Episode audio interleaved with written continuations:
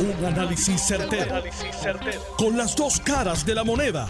Donde los que saben no tienen miedo a venir. tienen miedo a venir. Esto es el podcast de Análisis 630 con Enrique Quique Cruz. Buenas tardes, mis queridas amigas, amigos. El secretario de Salud, el doctor Carlos Mellado, anunció hace un ratito atrás que está ampliando, efectivo el 11 de marzo, está ampliando el número de personas que se pueden vacunar a los adultos de 60 años o más con ciertas condiciones crónicas, efectivo el 11 de marzo. Efectivo el 11 de marzo. Para el grupo de 60 personas o más que podrá vacunarse a partir del jueves y por los próximos 30 días, Salud sostiene que las primeras dosis de las vacunas distribuidas a organismos públicos y privados serán suministradas con prioridad exclusiva a los adultos mayores que sean pacientes de cáncer, enfermedad renal crónica, enfermedad pulmonar obstructiva crónica, ya sea por enfisema, fibrosa pulmonar o deficiencia alfa-1 antitripsina, el síndrome de Down, enfermedades del corazón, insuficiencia cardíaca, enfermedad de arteria coronaria o cardiomiopatía y el estado inmunocomprometido, que es el sistema inmunológico débil, como consecuencia de un trasplante de órgano. Estos pacientes con las condiciones mencionadas deberán presentar un referido médico en el centro de vacunación para poder ser vacunados. En dicho referido, el médico certificará que la persona es paciente de alguna de estas enfermedades según plantea la orden. Esto significa, mis queridas amigas y amigos, que eh, definitivamente cuando el secretario de salud, Carlos Mellado, hace este anuncio ampliando la base, es porque pues tiene planificado efectivo la semana próxima estar recibiendo más vacunas. Acuérdense que ya entra la vacuna de Johnson Johnson, más la amplitud en la manufactura de la de Moderna y de Pfizer y la de AstraZeneca también. Así que eh, vemos cómo el aumento en el número de vacunas produce un aumento en el número de personas que pueden recibir esta vacuna.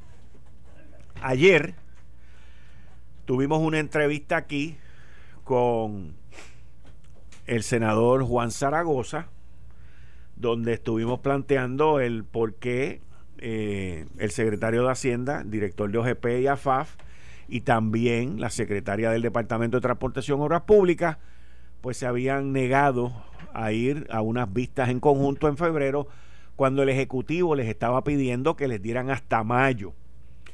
Y, y eso, pues, este, nosotros recibimos unos documentos que intercambiaron entre ambas partes y si bien eh, yo he apoyado aquí el que haya una participación activa con los miembros legislativos, también planteé durante el día de ayer que primero es primero y segundo es segundo, Porque en un orden constitucional y en un orden lógico, pues lo primero que debería de ocurrir ya es que estén confirmados los miembros del gabinete y que luego comencemos con las interpelaciones y con las participaciones en los distintos cuerpos legislativos.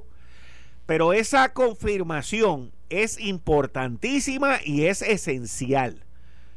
Porque no es justo, no es justo el que los miembros del gabinete que la constitución pide que sean confirmados por el Senado y otros por la Cámara y el Senado, estén expuestos a cuestionamientos y preguntas de cosas que ellos no tuvieron prácticamente nada que ver, porque todas las preguntas son sobre el cuatrenio pasado, vamos a estar claros. Todas las preguntas, todas las investigaciones son por el cuatrienio pasado. Porque la estrategia del Partido Popular Democrático es poner al PNP, al Partido Nuevo Progresista, que es esta administración también PNP, pues como que el partido es el que, el que tiene la culpa de todo esto. Pero el problema que tienen los populares, y ahora están tratando de sacar un chisme allí en Arecibo, que lo más probable, sí, en Arecibo lo más probable es que haya un descabellado déficit, no lo dudo. Pero el problema que tienen los populares, señores, es que no hay manera, no existe blanqueador, no existe borrador, no existe cámara que te desaparezca el desastre que el Partido Popular Democrático ha permitido que ocurriese en la capital de Puerto Rico, en San Juan. Eso lo permitió el Partido Popular. ¿Por qué el Partido Popular no investiga el déficit más grande jamás visto de 125 millones de dólares en cuentas por pagar? Esto no es déficit, estoy hablando de cuentas por pagar que dejó Carmen Yulín Cruzoto. ¿Por qué el Partido Popular no investiga el desastre en la Policía Municipal de San Juan? ¿Por qué el Partido Popular no investiga el desastre en la infraestructura de San Juan? Porque el Partido Popular es responsable, es partícipe, es coautor de todo ese desastre de nuestra capital. Y como son partícipes y coautores, pues quieren ahora buscar otras agendas, otras situaciones. Pero yo les recomiendo investiguen a San Juan. ¿Por qué no, no invitan a Miguel Romero? Estoy seguro que Miguel Romero, dentro de todo el tiempo que tiene para limpiar el desastre que dejaron ahí, sacaría tiempo para ir a una vista allí y explicarle a ustedes, los de infraestructura. ¿Por qué no invitan a Miguel Romero? ¿Por qué no? Porque sí. Pero a Miguel Romero no lo van a invitar. ¿Usted sabe por qué no van a invitar a Miguel Romero? Porque los populares, a pesar de que le tienen una vela prendida en contra de la estadidad, le tienen hasta una vela prendida a Manuel Natal a ver si da la chamba para que tape el desastre que dejó Carmen Yulín. Pero esa vela no va a funcionar. Ni la otra tampoco. Ese es el problema que tiene el Partido Popular ahora mismo que se ha quedado sin plataforma, se ha quedado sin idea, se ha quedado sin ser una opción. Y por ahí calladito viene Juanito, calladito, porque ya Alexandra Lúgaro políticamente por los próximos par de años no existe o no va a existir a menos que también coja a John Borshow de, de lo que han cogido a los demás. Eso nunca sabe. Eso son cosas que pueden ocurrir. Esto todavía es joven. Pero, ¿por qué la legislatura popular, tanto Cámara y Senado, no citan a Miguel Romero para el desmadre de San Juan? Para los 125 millones de pesos en cuentas por pagar. Para el desmadre de la infraestructura para el desastre económico que ha dejado ahí. Los pequeños comerciantes que han permanecido callados, muchos de ellos sus negocios perdidosos completamente. Tampoco, ¿por qué no los invitan a ellos también? Ese es el problema y esa es la situación. Pero mira, no son los populares nada más. Aquí hay un problema serio. El alcalde de Bayamón hace unas expresiones hoy en donde llama muchísimo la atención sobre los empleados públicos. Muchos de ellos se están negando a volver a trabajar. Muchos de ellos han dicho, algunos maestros por ahí, que se vacunaron y que no, no, no tienen planes de regresar al salón. Y Ramón Luis Rivera, hijo, alcalde de Bayamón, el catedrático, hizo unas expresiones que dice, un empleado que no quiere ir a trabajar en una empresa privada, ¿qué pasa? ¿Lo remueven o lo dejan sin cobrar? Esas son las consecuencias. ¿Usted cree que si yo me quedo en mi casa sin hacer este programa todos los días, en esta emisora o en cualquier emisora me van a seguir mandando el cheque? Usted, honestamente, ¿usted cree eso? No. Eso, la, vida y la economía y la matemática y el billete no funciona así. Pero ahora, y yo lo dije desde el día después de las elecciones, yo dije que el reto más grande que iba a tener Pedro Pierluisi iba a ser traer todos esos empleados de regreso. Y, lo, y el problema es, como dicen los gringos, mira, across the board, es en todas las esferas, es en toda lo que tiene que ver el gobierno. A mí me escribe gente diciéndome, mira, yo necesito un certificado de nacimiento y no lo puedo sacar, no puedo conseguirlo. ¿El registro demográfico está abierto? No.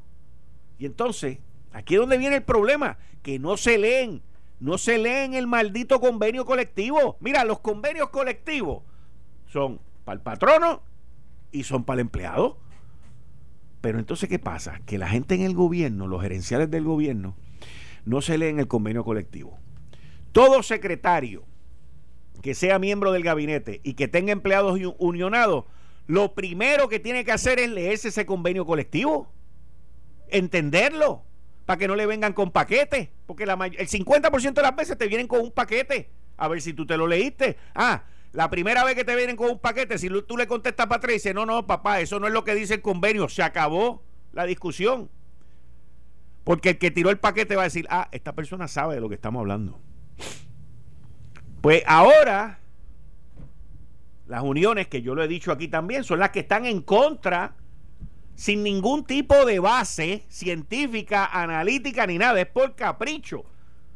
Porque ellos entienden que su unionado prefieren estar en su casa recibiendo chavos y ellos entienden que de esa manera ellos hacen un tremendo trabajo.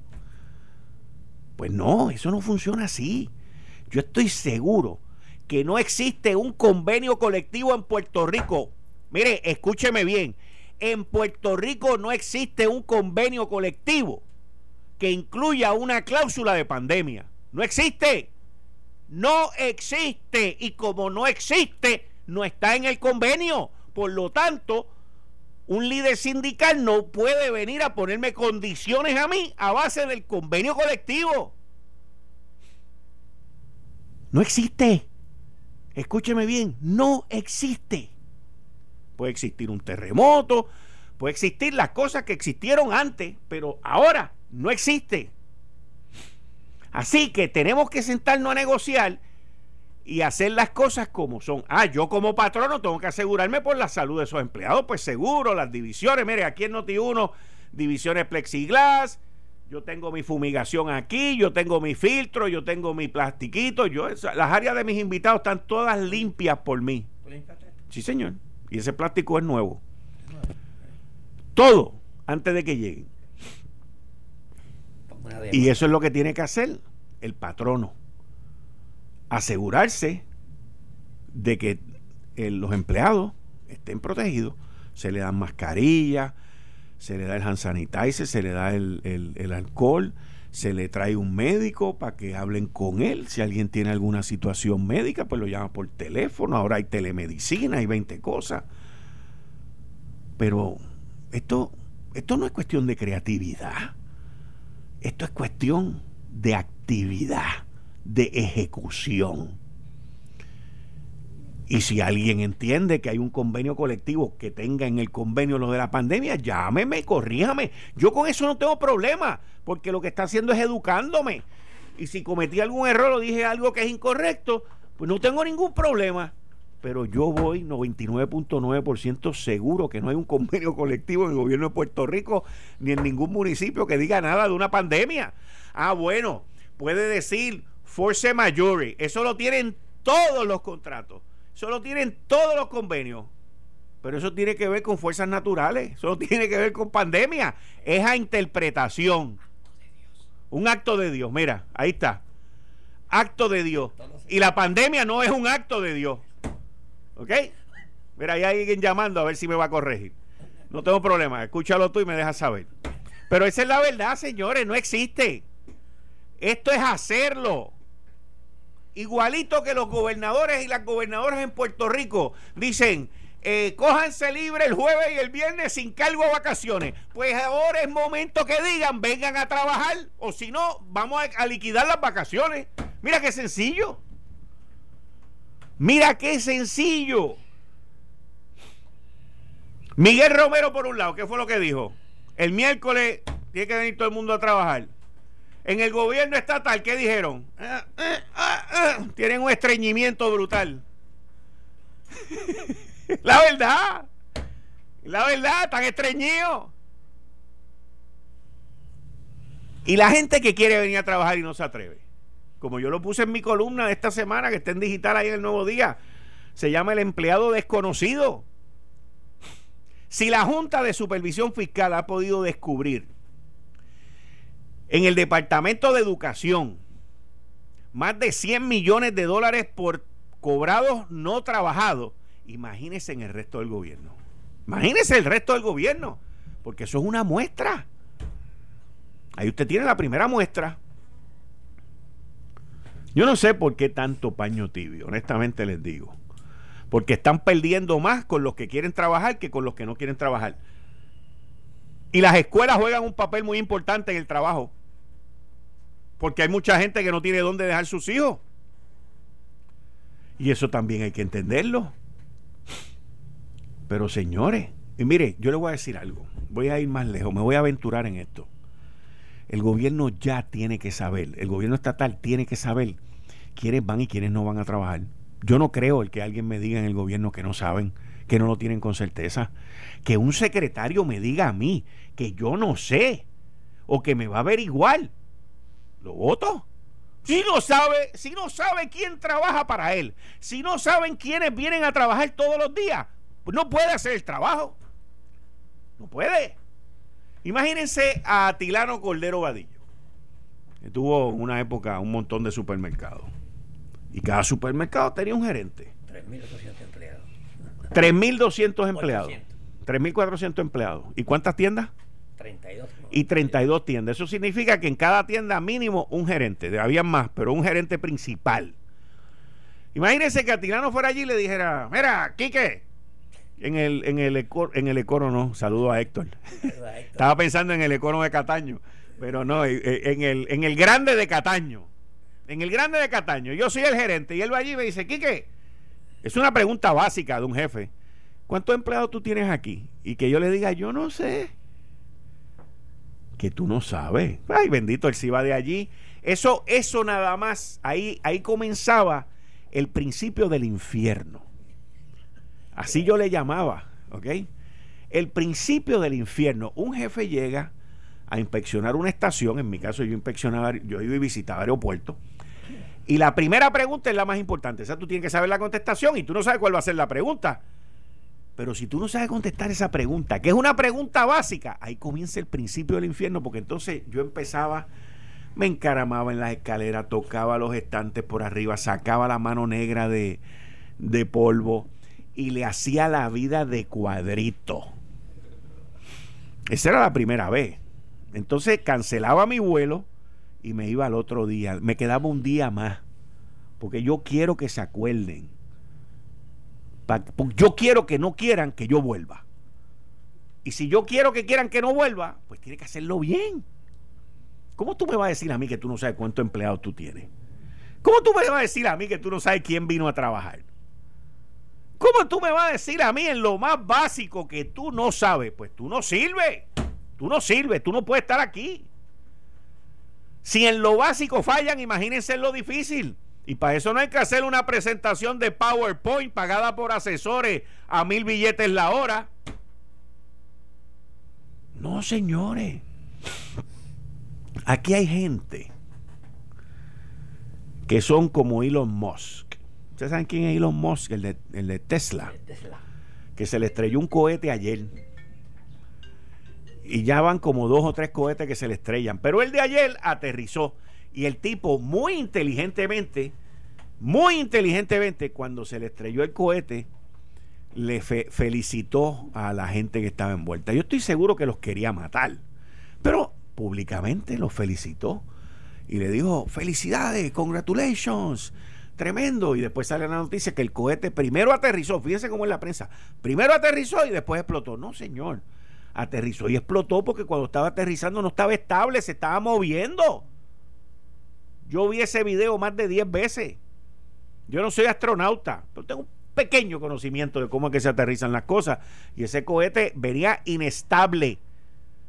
Y con toda esa fuerza y todo ese fuel, que me imagino que sería hidrógeno lo que fuese que tenía ahí como combustible, cuando esa vaina rozó, chispa, ¡pop! y explotó. Así de sencillo.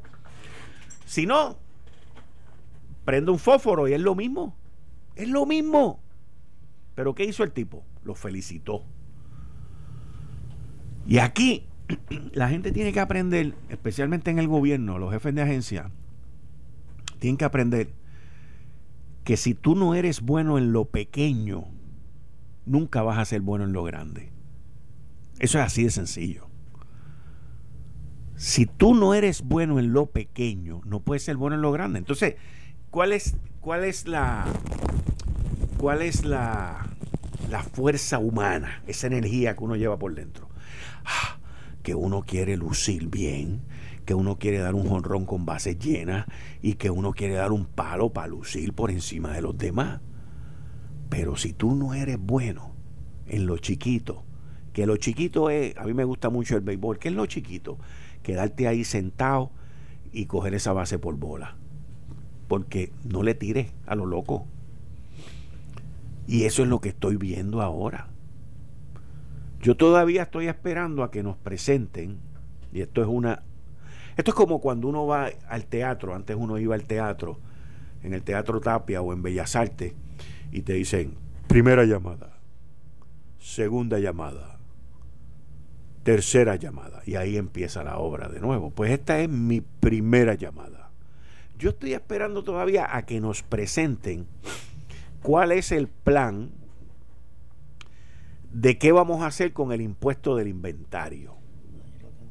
No, yo sé que tú lo tienes ahí, pero ya pasó febrero. Ya pasó febrero. Y estoy dando la primera llamada. ¿Ok? Así que vamos a ver. Mira, cuando voy a salir de mi casa me llevo siempre mi mascarilla y cuando voy a echarle la mejor gasolina a mi carro también me voy a la segura. Con la gasolina Premium Golf Ultra Plus. La gasolina Golf me da la calidad, el rendimiento y el mejor precio. Con Golf Ultra Plus Premium tienes una avanzada tecnología de aditivos que mantienen las válvulas de tu motor y los inyectores limpios. No pagues de más por la gasolina premium. Uno va por ahí por la calle 81, 82, 83, 84 el litro. ¡Está loco! No pagues de más por la calidad premium. Para mayor rendimiento y calidad, vaya bien, vaya la segura con la gasolina premium de Golf. Voy a una pausa y al regreso Miren, lo sacaron a la cañona. Después, cuando dijeron que lo iban a votar ese viernes, se echaron para atrás. Yo lo dije aquí. Después pasaron como unas varias semanas, o creo que fueron meses, y como quiera, seguían insistiendo.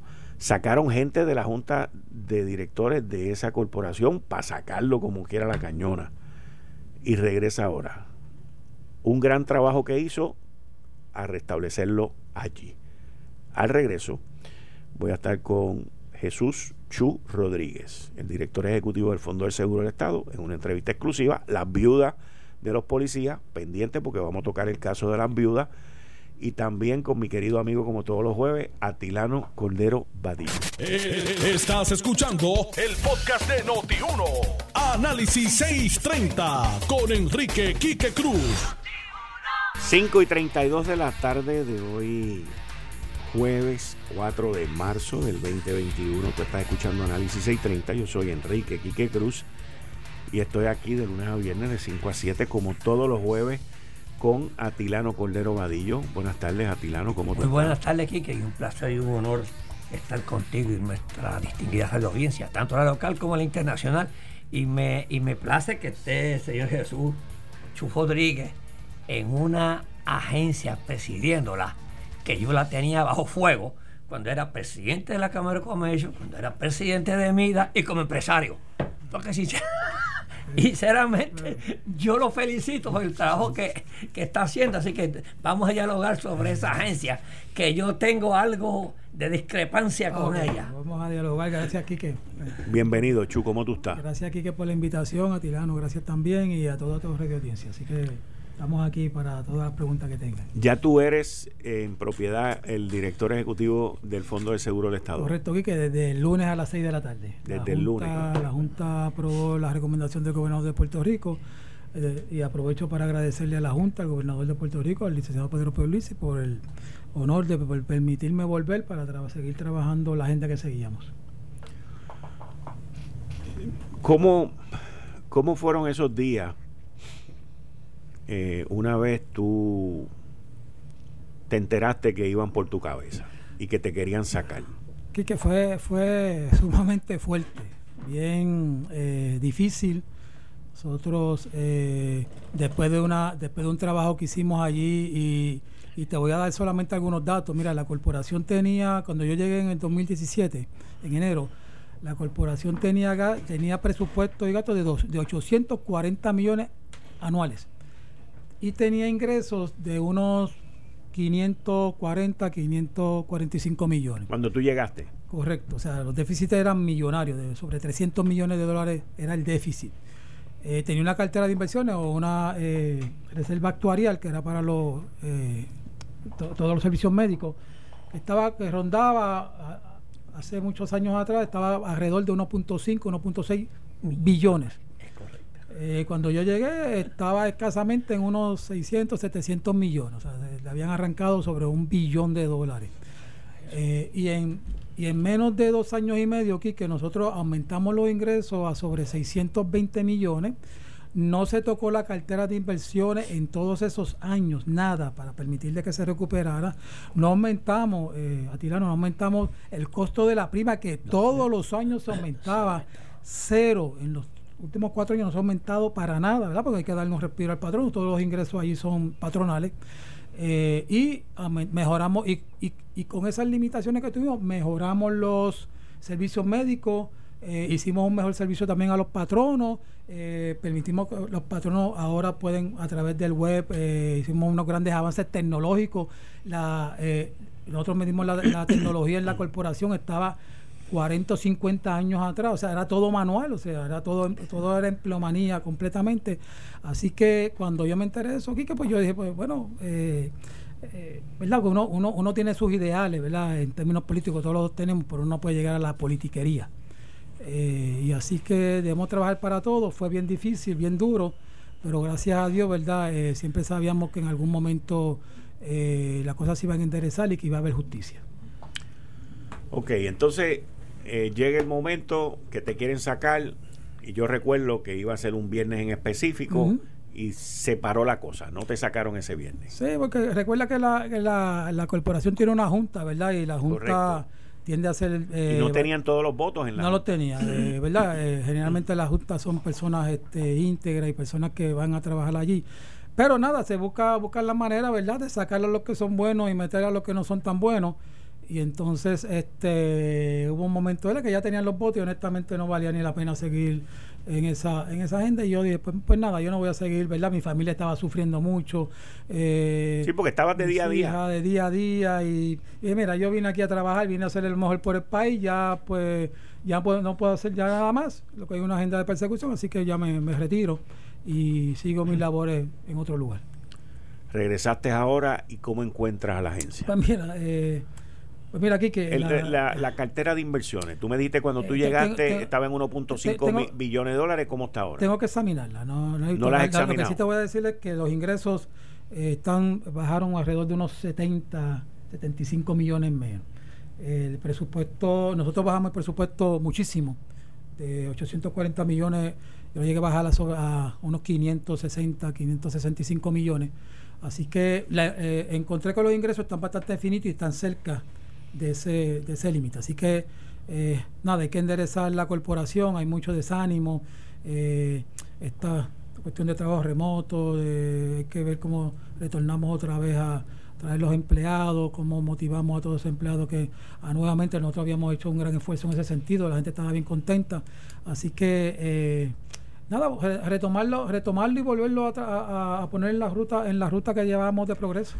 Pero me imagino que ante la merma eh, de los ingresos por el año de la pandemia. La construcción estuvo prácticamente paralizada.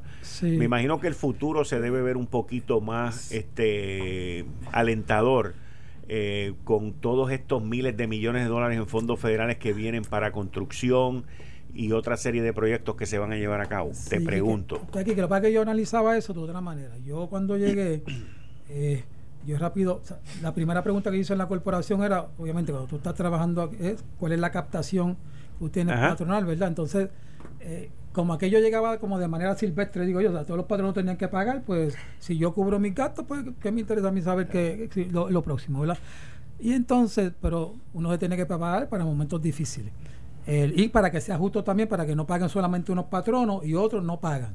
Así que, y también poder hacer justicia eventualmente a los patronos, que vamos a hablar sobre eso.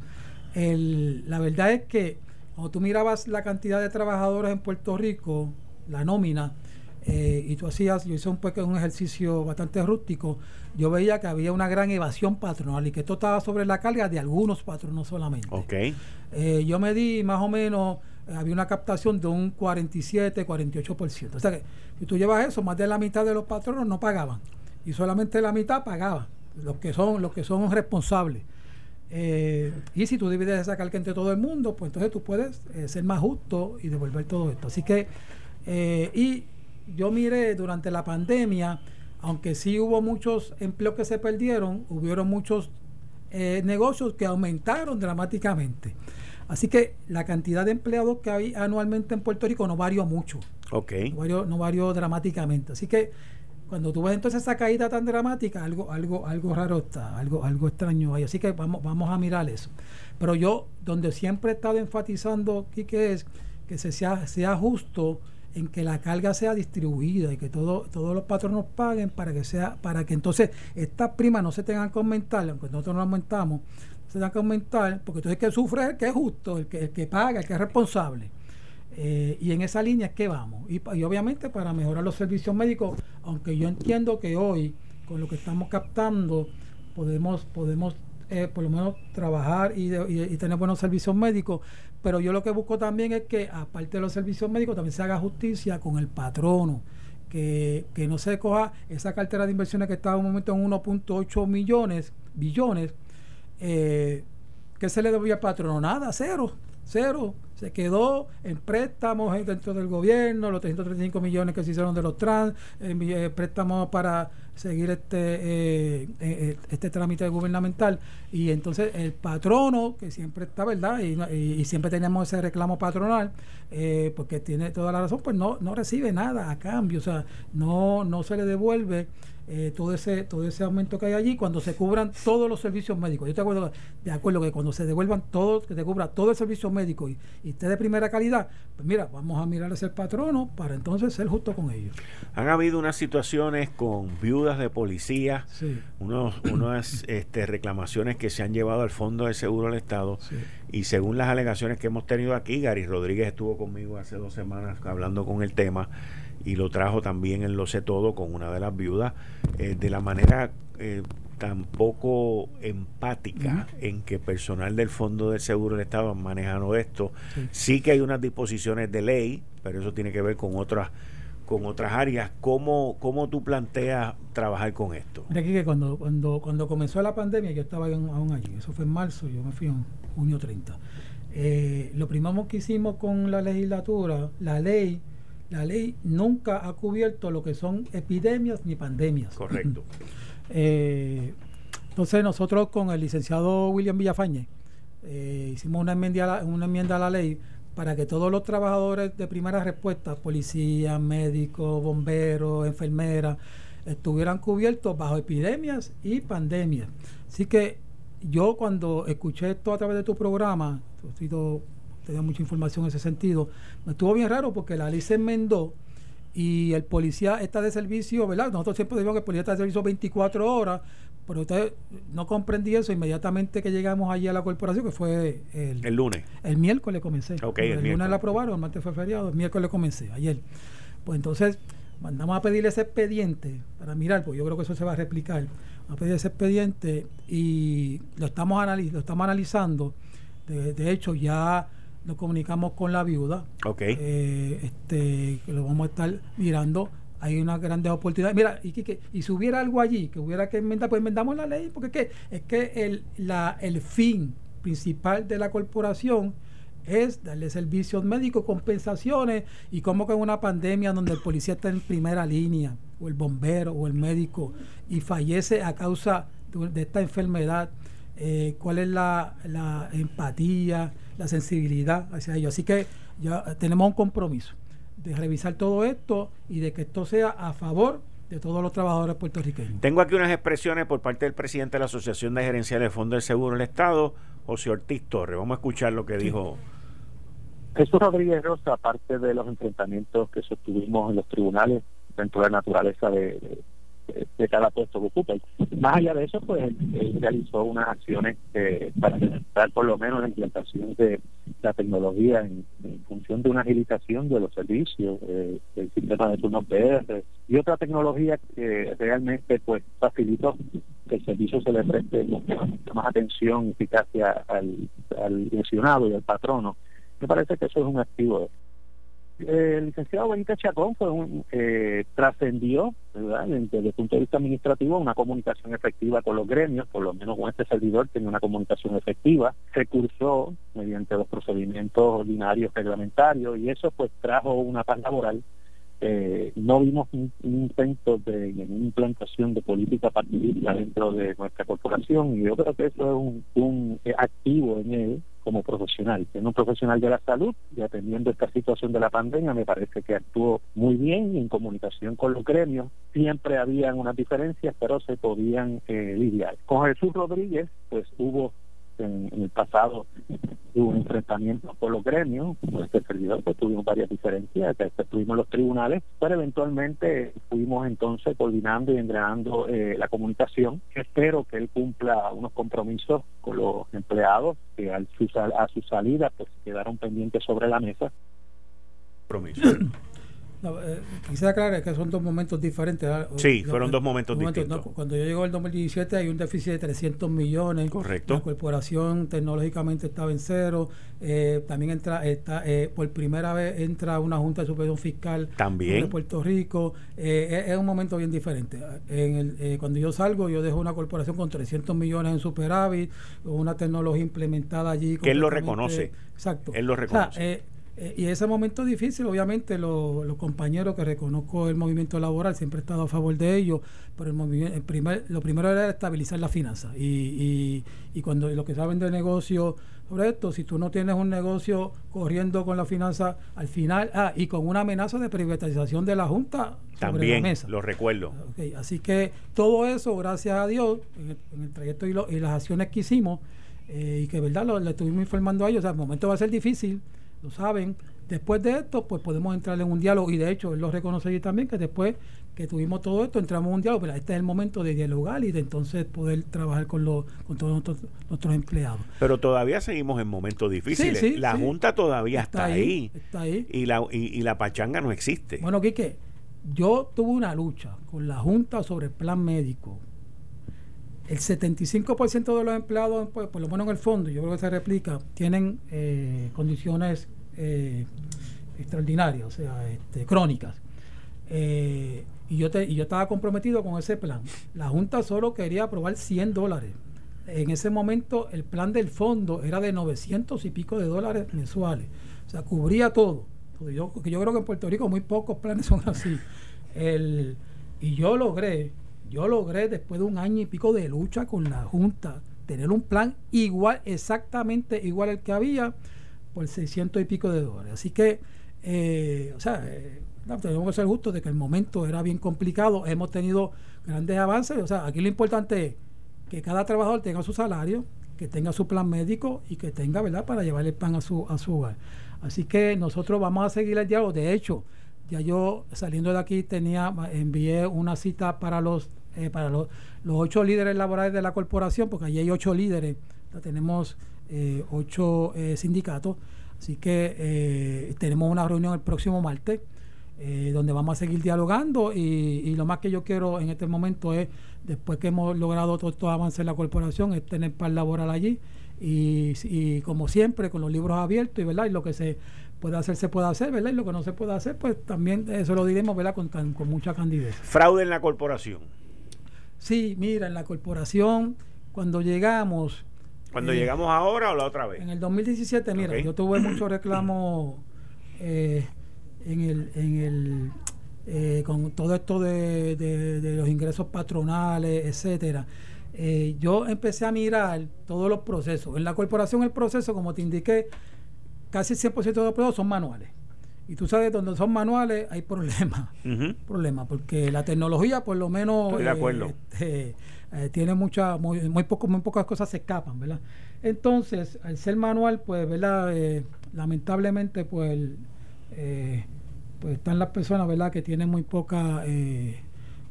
Los mejores humanos. humanos y, yo lo que hice fue que ataqué todo eso con tecnología. Y mira, mientras la tecnología puede hacer la mayor de las cosas en términos numéricos, ¿verdad? Y que todas las cosas pueden variar allí, mucho mejor nosotros establecimos, la facturación médica era totalmente, totalmente manual. ¿Quién en Puerto Rico, qué médico en Puerto Rico factura de manera manual? Hicimos una facturación electrónica. Nosotros hicimos un análisis que el, más de 70, había una facturación de más de, sobre un 70% de sobrefacturación. Eso lo eliminamos. Eh, el, trabajo, el trabajo patronal también ahora mismo se valida todo lo que son el plan de clasificación.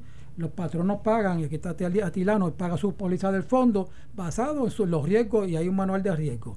Nosotros ahora todo eso lo hemos hecho automático y, lo, y vamos a seguir avanzando en ese sentido, de manera que el patrono entre su riesgo allí y que el, y que el empleado no pueda eh, jugar con eso. Y te voy a hacer un ejemplo de lo que, de donde había mucho fraude. Por ejemplo, yo tengo una compañía de, que tiene un riesgo altísimo, porque por ejemplo trabaja en la calle y la posibilidad de accidente es alta. Y paga una póliza eh, de mínimo riesgo. De, que se supone que pague de máximo riesgo. Sí, yo sé, pero, paga la de mínimo. Y pago y le paso por allí, por debajo de la mesa. Un sobrecito. de oficina. Y cuando él tenía que pagar medio millón de dólares, pues pagó 10 mil dólares. Eh, eso existe. Ah, sí, sí. Todos los días. Sí, eso lo, eso, eso lo encontré yo en la corporación. Ese era, ese era, ese era un gran problema en la corporación. Eso es lo que eh, tú llamaste al principio de nuestra conversación, la evasión. La evasión, eh, sí, eh, era la evasión, pero venía más de... es una evasión, pero con, combinada con fraude. Sí, porque estás haciendo una declaración falsa de lo que es tu negocio. Correcto. Pero tengo que reconocer también que estas pólizas son altas. O sea, Puerto Rico no tiene tampoco la póliza más barata de, toda, la, toda la nación. O sea, es una combinación de cosas. Eh, obviamente está el factor fraude, porque usted si vale tanto es tanto, no puede, no puede cambiarlo. Pero también tengo que reconocer que nos tenemos que dirigir, y de hecho yo dejé, cuando estaba haciendo, yo dejé un análisis para, ¿verdad? te lo digo aquí en primicia, para con la, con la legislatura bajar las pólizas porque estaba en un momento de bajarlas y la podemos hacer y voy a revisar nuevamente ese, ese, estudio que hicimos porque era un momento de hacerlo porque estábamos en superávit y era el momento de, de, ser justo y bajar y bajar ese costo de la póliza y llevarlo un poco más a la realidad porque no era no es que tú tengas los gastos y, y, entonces seguir aumentando el patrón, aumentando el patrón, aumentando constantemente. Así que hicimos análisis y podíamos bajar esa póliza. Y eso lo tenemos sobre tapete y lo vamos a llevar a la legislatura. Así que con, lo, con la tecnología que hicimos, hemos logrado minimizar esa, esa, ese fraude. También le pedimos, le pedimos a los patronos una documentación adicional de, de, la, de la, las planillas que llenaban a nivel, a nivel del Departamento del Trabajo, etcétera, y eso bajó la evasión y pudimos entonces, pero todavía hay mucho por hacer, tenemos que continuar. ¿Y ustedes no tienen una unidad investigativa? Pues mira, qué bueno que me lo dices, qué bueno que me lo dices, porque es uno de los planes que también, de, de hecho, lo llevé más allá. Yo creé en la corporación, que es algo, es algo bien gracioso, no existía un área de seguro cuando lo que hace es tener un seguro patronal y área médica. Pues no existía, yo creé un área de seguros. Y bajo esa área de seguros creé una división de inteligencia y evasión, que es bien parecida a la hay en el Departamento de Hacienda. Eh, ahora cuando llegué la habían... La habían eliminado. Básicamente no existe, o sea, eso lo tengo que retomar. Tengo que retomar para y no es y no es para que sea una unidad punitiva porque no es lo que persigue es para que sea justa la carga sea equitativa y poder bajar esas, esos costos para todo para ser justo con el que paga bueno Atilano, tú tienes... Bueno, yo, usted tiene allí ocho sindicatos. ¿Cuántos? Ocho, líderes laborales. Ocho. Ocho, sindicatos. Sí, ocho líderes. Sí, hay cinco, hay cinco, hay cinco uniones y, tres, y tres bonafides, pero básicamente son ocho. ¿Son ocho? Son ocho. Son ocho, o que sea buena, no sé, eh, esas bonafides algunas son más difíciles que las, que las otras, ¿sabes? Sí, sí, ¿No? Este, ¿Y cuántos empleados tiene? Pues mira, cuando llegué habían, habían 3.138, cuando me fui habían alrededor de 2.700. O sea que el 90% de los empleados están unionados. Eh, bueno, en realidad el 100% que no está bajo una unión está, bajo, una, bajo, una, unidad. Los únicos que no están unionados, ¿quiénes son? Usted y los ejecutivos y los de confianza. Exactamente. que, no es fácil administrar una, una corporación así, no es fácil. Este, había, eh, eso llegó a tener el fondo cerca de 1.800 millones de dólares. en la, en la reserva no, actual. En la reserva actuarial. Y usted dice que cuando llegó estaba en cuánto? 1.500. Eh, 300 eh, cuando tú cuando tú lo hacías netamente pues tú puedes tener los libros y eso no, eso no netamente no, como unos 600 millones 600, exactamente unos 600, sobre un billón. ahí que voy 600 un billón, ¿dónde se perdió? ¿dónde fue? No voy a decir dónde se perdió porque no no te lo, puedo, te lo puedo no yo lo sé que, que, que no me lo diga. ¿dónde se fue ese dinero? porque yo sé yo sé que esa era la caja sí de los gobernadores, tanto PNP como populares, ¿sabes? No te creas que no, sí, sí, sí, no, no, no, iguales. Las administraciones. No, no, ahí todo el mundo metía la mano. Ahí cuadraban, todos cuadraban de eso. ¿Dónde se fue ese dinero? Pues mira, te puedo decir, mira, 335... antes era, y lo felicito por su trabajo. No, gracias, gracias. 335 millones eran los famosos, aquellos famosos trans, que era un adelanto contra, que era para eso lo cogió el gobierno pues para pago de, diferentes cosas gubernamentales. Hubo un préstamo. Ah, es que quiero que la gente sepa, porque yo le voy a hacer una preguntita ahorita. Dígame de los famosos trans. Para que pues, se usaban. Pues, los trans son los, trans, los, trans, los trans lo lo utilizó el gobierno para eh, diferentes pagos, deudas, etcétera. Cosas que no tienen que ver nada con, patronos, ni con empleados, ni con lesionados. No, porque eso quiero bien claro que la gente que nos está oyendo sepa. Nada. Lo hacían para hacer política, para gastos que no eran este necesarios, para cubrir gastos. Yo me acuerdo que no voy a entrar en detalle porque yo, para que no, pero fueron iguales los dos partidos. Sí, sí, Los, dos, Hubo, hubo, hubo, una, hubo una, una emisión que se hizo de 110 millones del Departamento de Hacienda, cero pago. Eh, hubo otro, otra, otro, eh, hubo, un préstamo que, que, hizo el Departamento de Salud que se pagó allí de 200 y pico millones. Eh, hubo también un montón de adelantos para pagar otras cosas dentro del fondo que tampoco tenían que ver, que eran más bien eh, mira, la nómina, la nómina del fondo, la nómina del fondo eh, estaba en casi 300 millones. cuando tú tienes 500 y pico, 550 millones, la nómina está en 300 millones, pues hay que ajustar. Pero te dije que hubieron dos momentos difíciles, no era lo mismo el, 2010, 2020 que el 2017.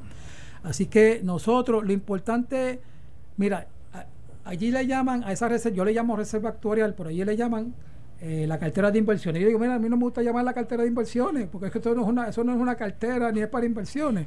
O sea, el, eh, eso es para pagar. Y entonces yo digo, mira, ¿cuánto es nuestro compromiso en términos médicos y cuánto debe ser eso? Que eso es lo que yo llamo, eh, eso, eso ser lo mínimo de esa reserva. Son unos, ahora mismo debe ser unos 700, unos 800 millones por los compromisos con todas estas pensiones, etcétera. Porque yo tengo que tener 1.8 billones allí Sí, todo lo que son 800 millones para poder cumplir con eso. Pues mira, ¿sabes qué? Si eso es de los patronos, pues vamos a hacer, vamos entonces a hacerle justicia a los patronos, vamos a disminuir la póliza, etcétera.